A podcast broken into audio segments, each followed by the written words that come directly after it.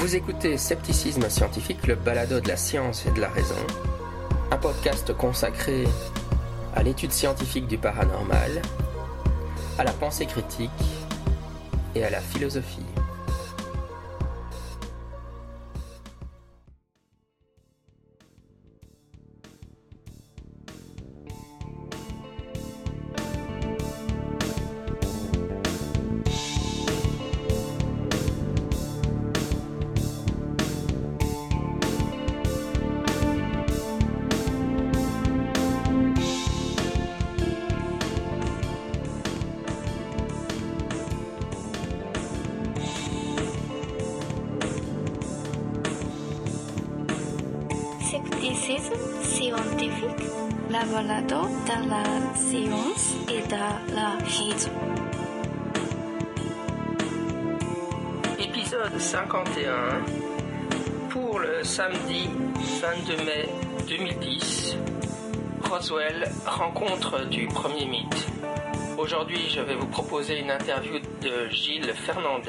Qui vient de publier un ouvrage consacré au crash de Roswell.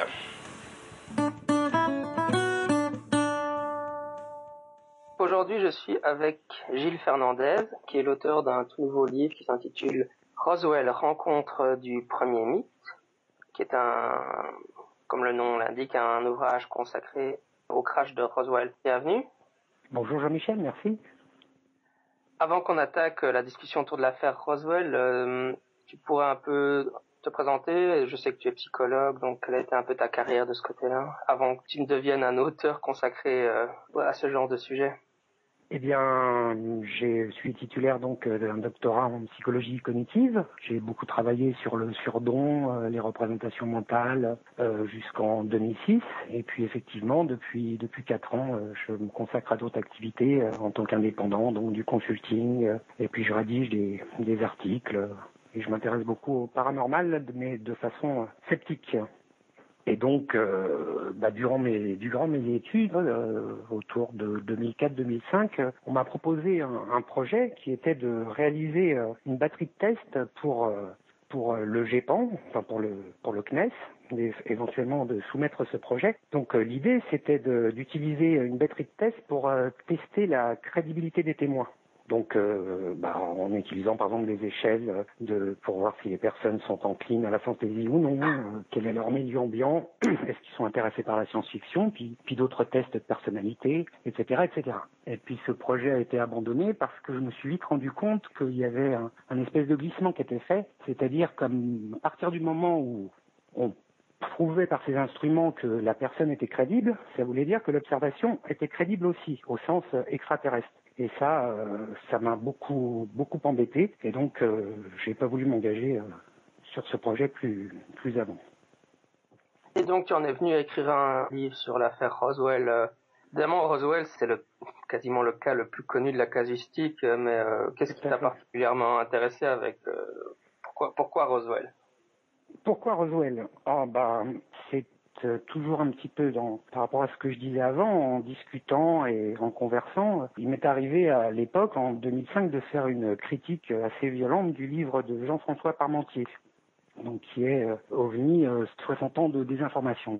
Et puis, euh, nous avions échangé en, en privé par, par email et c'est vrai qu'il m'a montré que je ne connaissais pas euh, suffisamment la causistique pour pouvoir juger. Donc j'ai commencé à lire, mais surtout du côté euh, anglo-saxon. Et puis bien entendu, bah, ce qui apparaît euh, le plus souvent, c'est bien entendu l'affaire Roswell. Et donc de fil en aiguille, j'ai lu, j'ai lu, j'ai lu.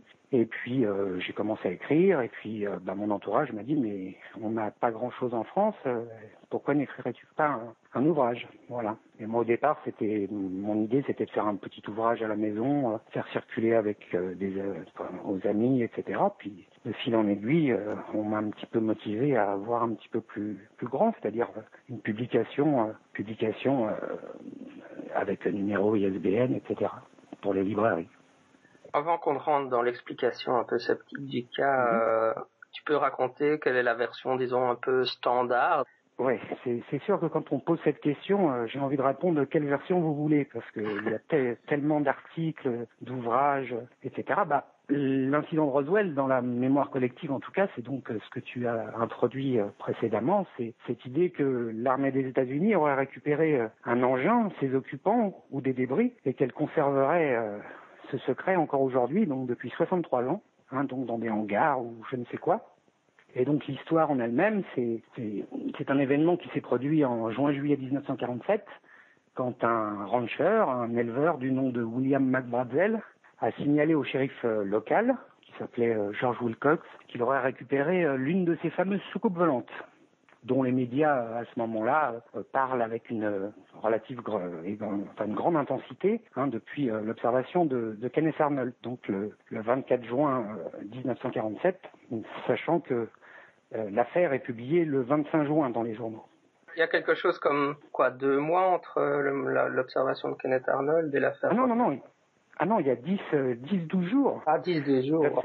L'observation, c'est donc publié dans la presse, j'insiste, on va voir pourquoi. Euh, l'observation de Kenneth Arnold est publiée le 25 juin dans, les éditions. Hein. Il donne d'abord une interview euh, euh, un journaliste, Beckett, et puis ce journaliste décide de, diffuser la chose sur le réseau local de l'association Presse. Hein, c'est un petit peu, comment dirais-je, l'AFP, l'AFP de là-bas. Et puis la personne qui se trouve à l'agence locale, qui est importante, décide de diffuser ça sur tout le réseau national.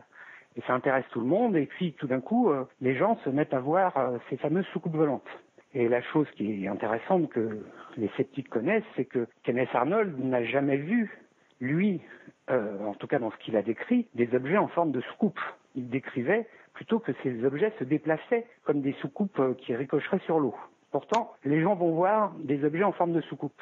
Alors donc la question que je me suis posée, c'est comment euh, les extraterrestres auraient-ils pu changer la configuration de, leur engin pour plaire finalement aux journalistes à une erreur, à une erreur journalistique? Et donc l'affaire c'est c'est le, le 5, 6, 7, 8 et 9 juillet, c'est-à-dire très peu de temps après. Donc ce qui est intéressant, je pense, en tout cas ce qui m'a intéressé, c'est essayer de, comprendre cette vague avant tout, avant de m'intéresser à l'affaire Roswell. Qu'est-ce qui s'est passé euh, Qu'est-ce qu'entendaient les gens à cette époque par soucoupe volante? Et ça, c'est particulièrement intéressant parce que quand on, on, lit les coupures de journaux ou quand on s'intéresse à des études qui ont été faites, on se rend compte que le terme soucoupe volante n'a pas du tout la même connotation que, l'on a nous aujourd'hui. C'est-à-dire on associe ça toujours euh, presque directement à engins extraterrestres venus d'autres planètes, euh, engins venus du futur euh, ou des choses comme ça, mais à l'époque ça n'était pas du tout le cas. C'est-à-dire que les hypothèses qui étaient émises, c'était par exemple des engins soviétiques secrets ou des projets secrets américains. C'est-à-dire que dans la tête des gens, si je peux dire, penser une soucoupe volante, c'est certainement d'abord penser à des choses prosaïques d'accord? C'est-à-dire des armes secrètes américaines, des armes secrètes soviétiques, euh, bref. De là, tout objet qui, euh, un petit peu insolite hein, qu'on trouve dans son jardin, comme euh, du matériel ballon, des cibles radar, etc., c'est un bon candidat à ces soucoupes volantes, parce qu'elles n'ont rien d'extraterrestre dans la tête des gens. D'accord?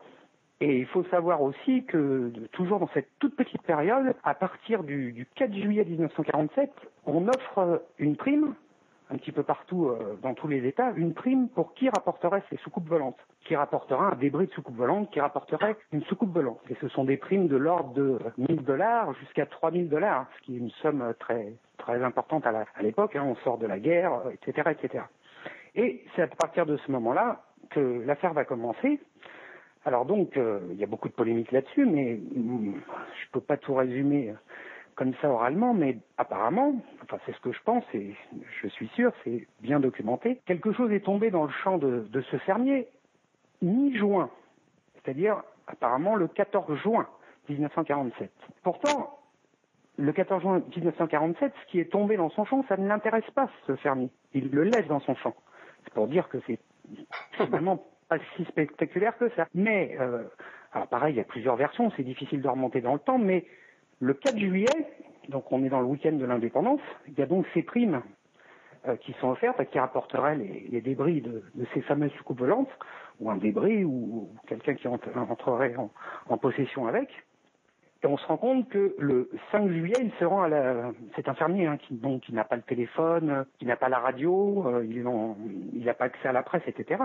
Et le 5 juillet, il va à la ville de Corona, qui est tout proche de, de, de là où il travaille. Il entend parler des soucoupes volantes. Et il semble même qu'il rencontre ses voisins, des ranchers, la famille Proctor, qui lui explique bien que, que dans la presse, on parle de soucoupe volante et surtout qu'on offre une prime de 3000 dollars.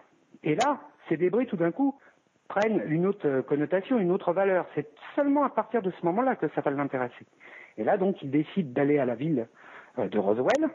Donc, il contacte le, shérif, euh, le shérif euh, George Wilcox, et puis à son tour, le shérif décide d'appeler l'armée.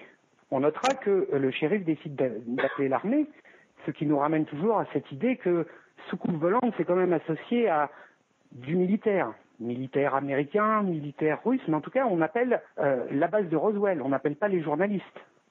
Ou on ne va pas voir par soi-même. Non, on appelle la base. Et là est diligenté euh, le major Marcel avec une petite équipe. Alors on est quasiment sûr qu'il y avait une deuxième personne euh, qui s'appelle William Cavitz et peut-être une troisième personne, le sergent Riquette. Et puis bah, c'est pareil, euh, Marcel, euh, ces débris semblent, semblent l'intéresser, c'est-à-dire qu'ils sont insolites pour lui. Et donc, euh, il retourne à la base avec euh, des débris, il s'est arrêté chez lui, il les a montrés à son fils. Enfin, il y a toute une chronologie euh, qui, est, qui, est, très longue et très détaillée. Et stupéfaction, la base décide de publier un communiqué de presse. Comme quoi nous sommes entrés en possession d'un disque volant, d'une soucoupe volante. En aucun cas nous sommes entrés en possession d'un engin extraterrestre, mais d'une soucoupe volante contextualisée. Et donc, pour moi et euh, pour beaucoup de sceptiques, c'est comme ça qu'il faut interpréter, cette affaire. C'est-à-dire que l'armée n'a jamais dit je, nous sommes entrés en possession des restes d'un engin extraterrestre, mais nous sommes entrés en possession de l'une de ces soucoupes volantes.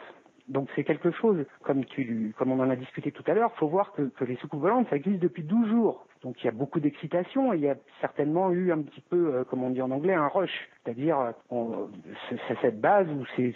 Parce qu'il y a peu de protagonistes finalement dans cette histoire. Hein. Il y a Marcel, Haute, euh, Blanchard, etc. Donc qui est le commandant de la base. Il décide de publier. Et les recherches outre-Atlantique montrent également quelque chose d'assez curieux, c'est que le commandant de la base, Blanchard, le 8 au soir, il part. Il part en vacances. Il part en vacances, oui, et ça c'est documenté, hein, parce que si vous lisez les, ouvrages, euh, par exemple, c'est donc Gilles Desbourdet hein, qui reprend, qui l'exégète de Roswell en France, le commandant de la base serait occupé à, récupérer les débris euh, sur, euh, il y a au moins trois sites, si on lit la littérature on peut en trouver 11 ou 12, mais bon, les, documents de l'époque prouvent que Blanchard part le soir même en vacances et pour également faire proclamer l'Air Force Day, donc c'est la fête anniversaire de l'Air Force. Si on imagine cinq minutes euh, qu'il y a eu un événement d'une telle magnitude, c'est-à-dire la récupération d'un engin extraterrestre, faudrait qu'on m'explique pourquoi le, commandant de la base décide de ne, décide pas plutôt d'annuler ses vacances ou, d'envoyer quelqu'un pour faire signer ce, ce, cette fête de l'Air Force Day et organiser euh, l'événement.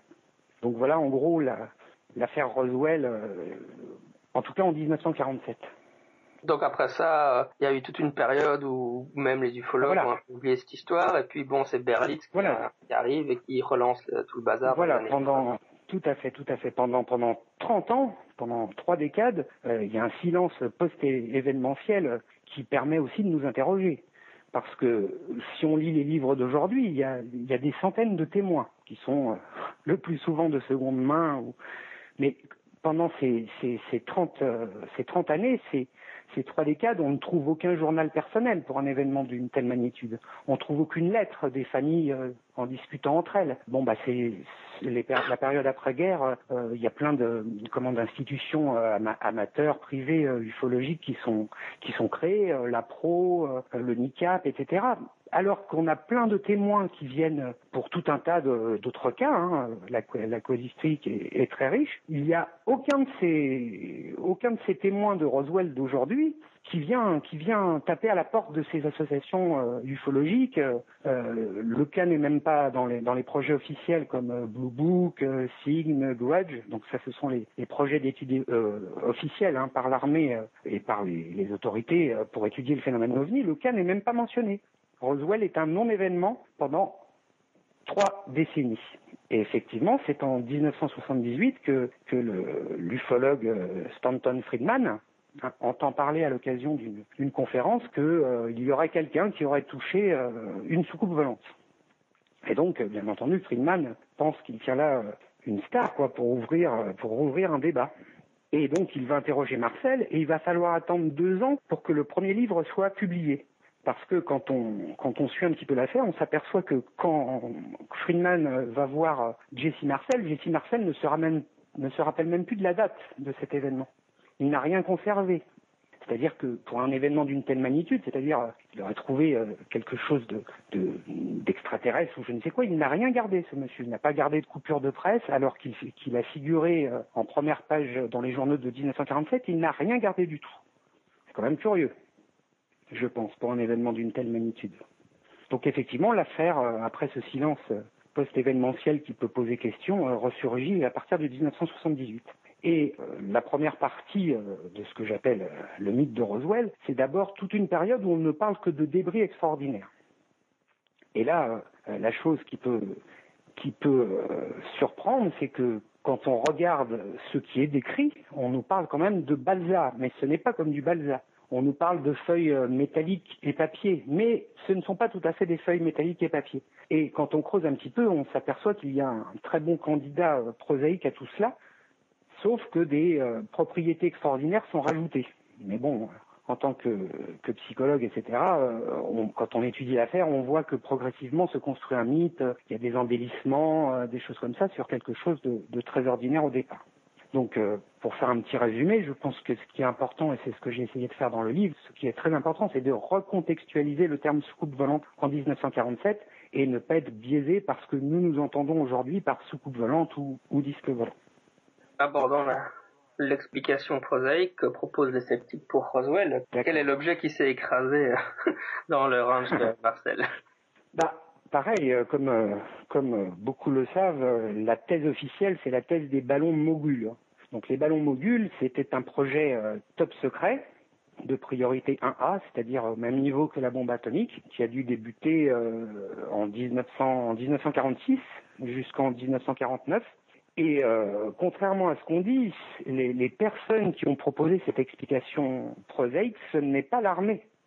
Que souvent, euh, on lit euh, sur les forums ou dans les livres que cette explication prosaïque est une invention de l'armée. Pas du tout. Ce sont des ufologues, deux ufologues, dont l'un qui est pourtant euh, pro-extraterrestre, c'est-à-dire qu'il croit en l'existence d'engins qui nous visitent, un, certain Karl Flock, il participe à, exhumer euh, des documents sur ce projet parce qu'il tombe euh, parallèlement avec euh, Robert Todd, qui est lui par contre un ufologue qui n'est pas très convaincu par la réalité extraterrestre des objets. Donc c'est plutôt Robert Todd qui exhume tout d'abord un, cas où un fermier, alors on a un mini Roswell, où un fermier de Danford trouve du matériel et ce cas est répertorié dans, dans Blue Book. Hein. et on voit que dans Blue Book, on identifie cela comme provenant d'un projet qui s'appelle Mogul. Et c'est lui qui demande, Robert Todd avec euh, Karl Flock, qui demande des classifications de ces documents. Et là, on s'aperçoit que Mogul est peut-être le fameux candidat qui va expliquer Roswell. Alors, pourquoi est-ce un bon candidat? Ben, C'est-à-dire, euh, la première des choses, c'est que ce projet est concomitant dans le temps et dans l'espace de l'événement de Roswell. C'est-à-dire que ces ballons étaient lancés en, juin 1947 depuis Alamogordo, qui est à euh, centaines de miles de, Roswell. Donc le projet Mogul, c'est en fait des ballons euh, gigantesques qui volent à altitude constante, enfin qu'on envoie pour qu'ils restent à altitude constante. C'est des ballons euh, qui, assemblés, c'est plus grand que, plus haut que, la Tour Eiffel, etc. Et quand on exhume les journaux du physicien qui s'est occupé de ce projet, puis d'autres documents des organismes qui avaient en charge ce, programme Mogul, c'est-à-dire la New York University, donc l'université de New York, et puis l'Air Material Command, et puis les laboratoires Watson, on s'aperçoit que justement en juin 1947, on a un excellent candidat qui est le vol numéro 4. Pourquoi excellent candidat? Parce que d'après euh, le rapport de, de l'US Air Force et puis euh, d'autres d'autres examens indépendants, on s'aperçoit que ce vol avait une configuration assez particulière. Il emportait plusieurs cibles radars ou déflecteurs radars. Alors qu'est-ce que c'est que ces réflecteurs radars? Ben, Ce sont des, des, cibles euh, avec du balsa, des feuilles aluminium, laminées papier et métal qui sont attachées sur le train de ballon. Alors de 3 à 5 pour euh, que le ballon soit tracté par radar au sol. Et quand on lit, euh, quand on lit les témoignages euh, dénués de qualité exceptionnelle des matériaux, on, nous parle de balsa, de feuilles laminées, bref, de cibles radar. Donc c'est pour ça que ce candidat mogul est un excellent candidat. Mais alors là-dessus, bien entendu, les ufologues en faveur de l'explication extraterrestre ont fait tout un tout un tout un micmac pour d'ailleurs j'en parle beaucoup dans l'ouvrage pour pour affirmer et marteler que ce vol a été annulé et qu'ils en ont la preuve justement dans, dans le journal du, du, géophysicien qui s'est occupé du projet, ce qui, est un, ce qui est un mensonge assez fabuleux. C'est ce que je montre, je montre dans le livre, puisque il est clairement indiqué que, que ce vol a bien eu lieu. Euh, oui, je voulais juste rajouter pour le, le ballon mogul, oui, c'était c'était réellement un projet de top secret. Il y avait quand même quelque chose qui était dissimulé à l'époque, même si c'était pas des vaisseaux spatiaux extraterrestres. L'objet du projet mogul, c'était, euh, si je ne m'abuse, de de détecter dans la euh, l'éventuelle utilisation de tests de bombes atomiques en Russie, c'est ça? Tout à fait, et même les essais, les essais de de, missiles balistiques. C'est-à-dire que l'idée, c'était de placer euh, euh, dans l'air un sonar qui est habituellement dans l'eau.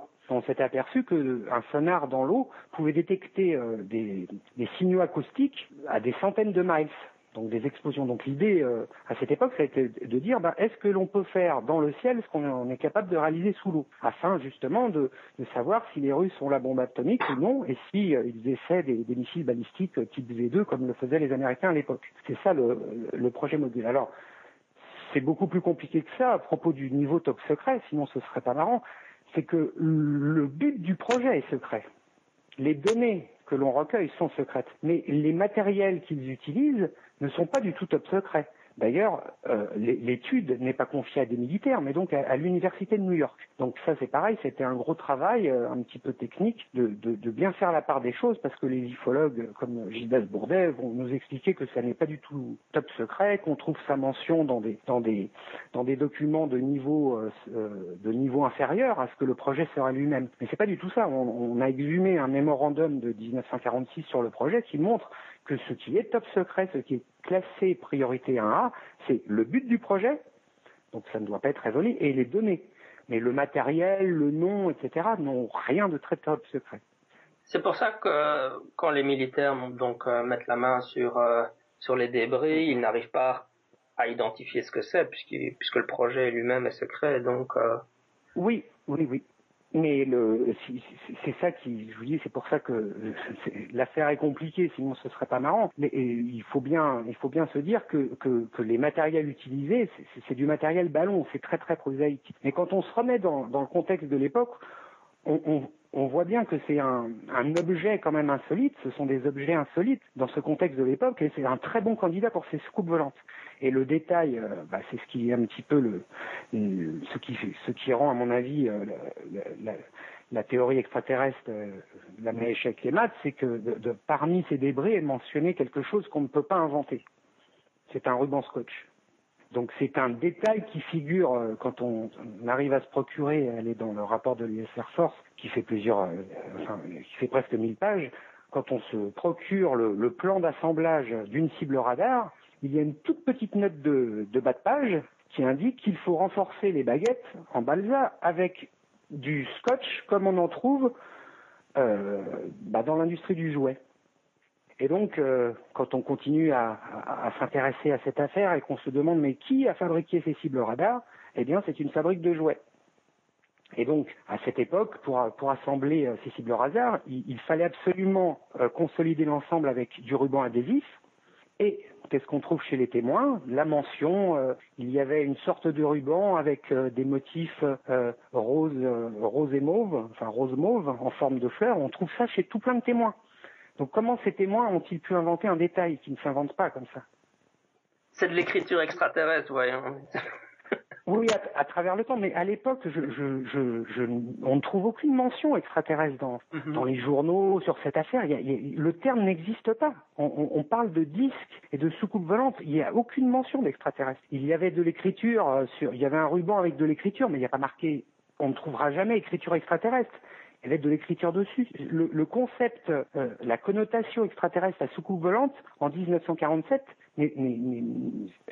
c'est pas, je ne dirais pas qu'elle n'existe pas, mais c'est absolument pas ce qui vient à l'esprit des gens. D'ailleurs, euh, toujours, euh, je pense pas que ce soit une, une anecdote, mais en, en, août 1947, il a été réalisé un sondage où la question posée, euh, donc c'est un sondage par l'Institut Gallup, donc c'est encore un document d'époque, d'août 1947, c'est-à-dire juste après la vague, hein, qui se termine mi-juillet. Que pensez-vous que sont les soucoupes volantes? Eh bien, quand on regarde les réponses qui sont données, c'est-à-dire que euh, mais également les, réponses qu'a choisies le sondeur, il n'y a pas la mention extraterrestre dedans. Le, même le sondeur n'a pas pensé à mettre comme proposition euh, des engins extraterrestres. C'est-à-dire que les contemporains de l'époque, quand ils agissent, pensent euh, sur les soucoupes volantes, ils ne pensent pas sur des sur des engins extraterrestres du tout. Ils pensent sur des choses insolites, peut-être des armes secrètes américaines, peut-être des armes secrètes soviétiques, mais le le SEM, l'unité linguistique ou, sémantique d'extraterrestres en 1947, euh, elle, est absente.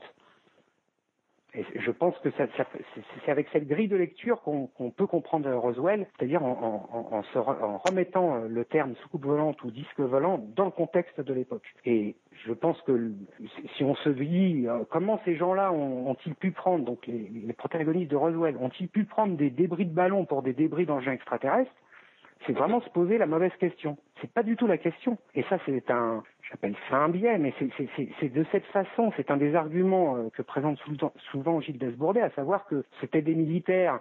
Euh, comment ont-ils pu prendre des, des, des, baguettes de balsa et des, et, des choses très prosaïques pour, un, pour, quelque chose d'extraterrestre? Mais ils n'ont jamais, c'est lui qui confond. Ils n'ont jamais, n'ont jamais confondu ce qu'ils ont trouvé avec des débris extraterrestres. Non, avec une soucoupe volante recontextualisée. Il y a une célèbre photo euh, qui a été prise où on voit les débris. Tout à fait.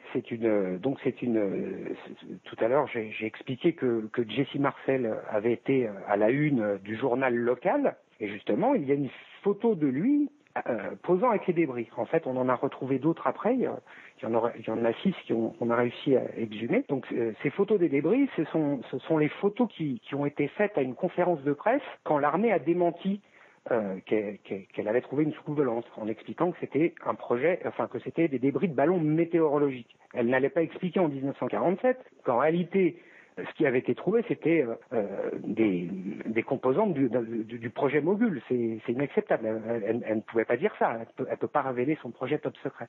Donc effectivement, il y a ces fameuses photos.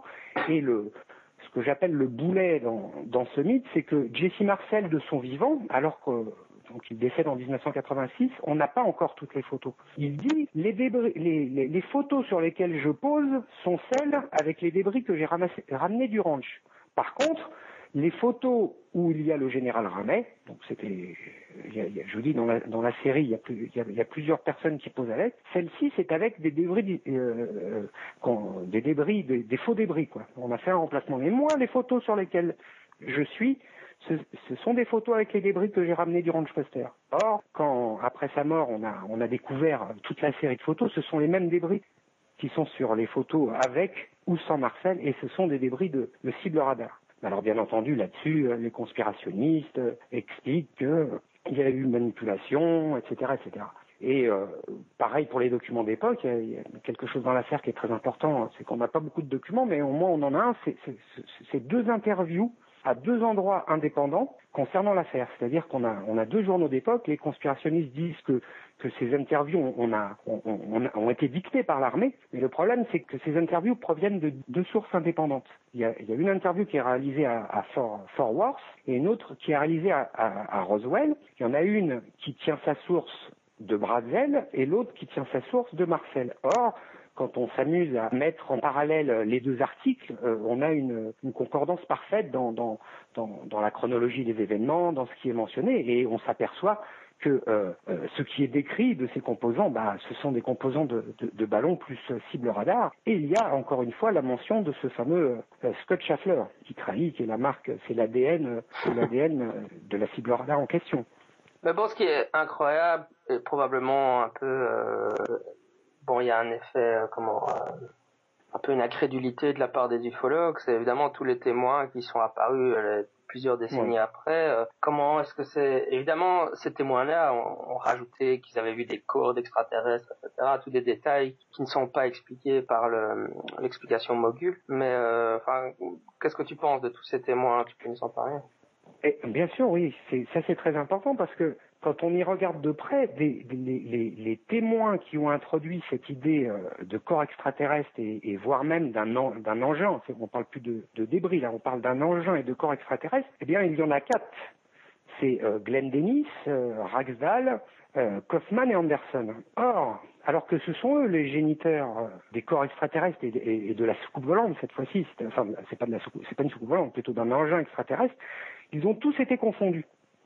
C'est-à-dire on a vu que c'était des, des, menteurs. Et ça, c'est prouvé par A plus B. C'est ce que je montre dans le livre et qui est très méconnu, je pense, en, France. C'est que ceux qui introduisent le corps et euh, l'engin extraterrestre sont confondus. Et pourtant, par la suite, euh, euh, l'histoire qu'ils ont racontée, par exemple, un des protagonistes de, cet engin extraterrestre indique que l'engin a été, vu aussi par une équipe d'archéologues. C'est lui qui a introduit cette histoire euh, d'archéologue. Eh pourtant, dans les chronologies, récentes, alors que euh, les ufologues euh, en faveur de l'explication extraterrestre nous, disent oh bah maintenant on ne tient plus compte d'Anderson, enfin bref de tous ces gens qui ont été confondus. on a toujours dans, dans le mythe la, présence des archéologues, alors que ceci a été introduit par des gens qui ont été pris en, en flagrant délit de mensonge. Donc, ce que je voulais dire, c'est que nous, euh, on a comme ancré euh, cette histoire d'une présence de, corps extraterrestres, etc., mais ça a été introduit par quatre personnes qui se sont révélées toutes des, comme on dit en anglais, des, des, des, des canuleurs. Quoi. Et pourtant, ce qui, effectivement, il y a, a d'autres témoins qui vont se manifester après, souvent de seconde main, qui vont se mettre à dire euh, oui, euh, mon père, euh, mais il est décédé, malheureusement, m'en avait parlé, etc. Donc la, la, piste du faux souvenir, de la falsification introspective, on pourra peut-être en parler, elle, elle, est de mise ici. On arrive même, alors que de leur vivant, Marcel et Bradzel, donc le, le major Jesse Marcel et le Fermi Bradzel n'ont jamais parlé de corps, Marcel de son vivant n'a jamais parlé de corps extraterrestre, lui. C'est un, témoin de première main. Il n'a jamais parlé d'engin, il n'a jamais parlé de corps extraterrestre. On arrive, une fois qu'ils sont morts, à trouver des témoins de seconde main qui vont dire que Marcel leur avait parlé des corps. Vous voyez ce que je veux dire? Donc, euh, euh, alors que, Marcel, son fils est encore vivant, son fils a, toujours affirmé que son père ne lui avait jamais parlé de corps extraterrestre. Donc il y a, tout un pan euh, de 1978 à, à aujourd'hui, on voit la construction progressive d'un mythe où on ajoute des détails, notamment cette phase euh, des corps extraterrestres et, de l'engin extraterrestre, mais quand on y regarde de près, ce qui est introduit, ça a été, ça a été fait par des menteurs. Pourtant, ça subsiste dans le mythe. C'est ça que je trouve incroyable et j'essaie d'expliquer dans le livre euh, comment marche une falsification rétrospective et puis surtout le, faux souvenir. Ça, c'est le faux souvenir qui est complètement absent de la littérature euh, ufologique pro-extraterrestre dans cette affaire. Oui, évidemment, maintenant, euh, Roswell est devenu euh, une icône euh, qu'on trouve dans la culture, parce que tu parles de mythe au niveau de la manière dont le, narratif s'est construit, disons, mais maintenant c'est même même dans les films, dans la science-fiction, etc. Maintenant que tu t'es vraiment plongé sur le cas, comment quand tu regardes, je sais pas, enfin je sais pas si tu es un fan de science-fiction, si, tu regardes, comment tu perçois tout l'aspect euh, un peu culturel de, de l'affaire Roswell qui apparaît dans tellement de films ou de séries TV ou de romans de science-fiction? Bah, moi, à mon niveau personnel, déjà, je dis, euh, c'est dommage que ce ne soit pas vrai. Ça, c'est sûr, on, aurait tous envie d'y croire, mais bon, voilà, faut se rendre à l'évidence. Alors, comment je regarde bah, J'essaie de faire la part des choses, c'est-à-dire que je regarde un film de science-fiction et puis voilà, c'est pas, je ne vais pas couper la télé, mais je regarde ça, oui, euh, je, suis toujours en train de penser, euh, j'en discute avec mon entourage euh, pour voir justement qu'est-ce que ces personnes ont, ont d'associé aujourd'hui, alors que quand on connaît sans prétention, hein, même modestie à part, la, réalité, c'est assez fascinant de voir justement comment, comment dans notre mémoire collective euh, rentrent des choses qui finalement sont, sont falsifiées, sont, sont fausses, etc. Puis bon, il y a toute une industrie euh, derrière Roswell aussi, euh, dont je discute dans le livre. Hein. On, a, on a des témoins, des témoins de la dernière minute ou des dernières années, bah, qui participent à, la thèse extraterrestre. Puis en analysant un petit peu, et, ça n'est absolument pas mentionné en France, on s'aperçoit que cette personne, bah, euh, c'est le directeur du musée de Roswell. Donc ça mène à se poser des questions quand même. Oui, c'est. Euh, je ne l'ai jamais trouvé dans un dans un livre de, de, Gilles Desbourdet, mais bon, dans ce que j'explique dans le livre, le, le, si vous voulez, Gilles Bourdet reprend le livre de, Tom Carey et Schmitt. Bon, ben, le, cœur de ce livre, c'est un affidavit, c'est-à-dire un affidavit, c'est c'est un papier que l'on écrit devant notaire pour jurer que ce qui est contenu dedans est vrai, euh, qu'on n'a pas touché d'argent, etc., etc. Et donc le, le cœur du, du, nouveau livre, c'est cet affidavit de Haute. Donc Haute, c'était l'attaché de presse de la base de Roswell, qui déclare avoir vu dans le hangar les corps, etc., etc., etc. Mais on s'aperçoit que lui, pendant pas mal d'années, donc de 1979 à 1992, il dit que tout ça c'est des foutaises, qu'il n'y a a, jamais eu d'engin, il n'y a jamais tout ça. Mais en 1992, au moment où on lui propose de devenir le président du deuxième musée de Roswell, il change sa version bon, sans tomber dans l'attaque à dominem, etc., ça, ça, invite quand même à se poser certaines questions. il y a plein de petites choses comme ça, on découvre, bon, j'ai pas voulu trop insister là-dessus, j'ai pas voulu me placer dans, dans la dominem, mais quand on s'aperçoit de certains enquêteurs qui font encore la une aujourd'hui, on, on, se rend compte qu'ils ont, qu'ils ont menti, qu'ils ont utilisé l'argument d'autorité, c'est-à-dire en se présentant avec des diplômes de criminologie, etc., alors qu'ils n'avaient pas du tout ces diplômes-là. Donc, bah voilà, je, moi encore une fois, je cherche à, à convaincre personne, j'ai présenté ma, mon enquête, mon immersion là-dedans, et puis bah, c'est au lecteur, au lecteur d'en juger.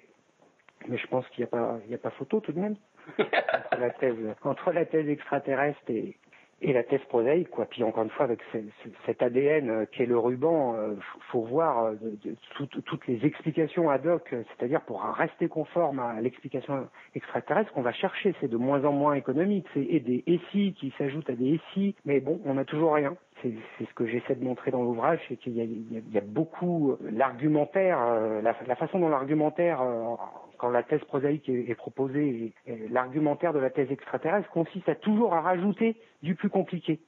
C'est-à-dire que ce que j'essaie de montrer au lecteur, c'est arrêtons de faire euh, des spéculations. À un moment donné, il faut s'arrêter. C'est-à-dire qu'à chaque fois, bon, ce processus est bien connu, à chaque fois qu'on présente une évidence, Hein, je parle pas de preuves, hein, mais je parle d'une évidence, c'est-à-dire à la marque ADN, donc ce fameux, ce fameux ruban, etc. On, voit à l'œuvre des, des, oui, mais euh, en fait, euh, Bratzel euh, avait déjà trouvé des ballons dans son champ, ce qui est vrai. Donc c'est peut-être, il confond peut-être avec cela où on lui a, on l'a forcé à parler des, des, des ballons euh, qu'il avait trouvés avant des choses comme ça, donc de tout, de tout, plein de thèses conspirationnistes, mais ça aussi, ça ne colle pas, puisque les procteurs, donc euh, les procteurs, ce sont ses voisins, se rappellent que quand, euh, quand, il, quand il vient leur expliquer qu'il a trouvé quelque chose et que ceux-ci euh, lui apprennent l'existence de la prime de 3000 dollars et des secousses volantes, il se rappelle qu'il mentionne dans les débris ce fameux ruban. Donc la thèse du cover-up qu'on leur a dictée, etc., ne, tient pas la route. Et puis euh, cette thèse du, cover-up, étouffement, euh, qui dit que que Bratzel aurait été forcé euh, dans, son interview à dire ce qu'il a dit. Ce qui est assez marrant, c'est que euh, pour qu'elle marche, cette, cette thèse, il faudrait qu'on explique au lecteur pourquoi, à la fin de son interview, il dit ce que j'ai trouvé n'était absolument n'était pas un ballon météorologique, alors que ça va être la thèse de l'armée après. Donc ça veut dire qu'on leur a dicté à dire tout le contraire de, de l'étouffement qu'on est en train d'asseoir. Donc ça ne tient pas non plus. Enfin, il y a, plein de petites euh, anecdotes comme ça, et, et, je pense que ça invite euh, le lecteur, euh, même peut-être pas forcément intéressé par l'ufologie, de voir les dessous de l'affaire et puis bah, de se faire une raison. Ben ouais, c'est vrai que c'est un bon exemple de comment les théories de la conspiration fonctionnent. Hein, de, à partir de, de, toutes sortes de détails, euh, une sorte de... Tout à fait, à fait. C'est, euh, c'est, euh, j'en parle très souvent dans le livre, dans la façon dont les choses évoluent. C'est-à-dire que cette affaire, c'est, c'est un petit peu un, quelque part un, un, un, dialogue entre entre des sceptiques et puis des proponents, des personnes qui proposent l'explication extraterrestre. Mais il faut voir comment cet argumentaire évolue. C'est-à-dire que c'est le, on parlait du conspirationnisme, c'est, ça consiste finalement à chaque fois à, à, à réfuter l'argument qui est présenté, mais en présentant un argument ad hoc, c'est-à-dire pour euh, avoir à tout prix l'explication sur laquelle on tient. Donc, quand il y a eu cette explication module et, et le ruban à fleurs, bah c'est une invention de l'armée aussi. C'est-à-dire que les témoins de première main qui, qui participaient au, au, à la construction euh, de ces cibles radars ou qui aidaient à les assembler, qui se rappellent très bien de ce ruban, bah, ça fait partie de la conspiration aussi, du tri sélectif de témoins, quoi.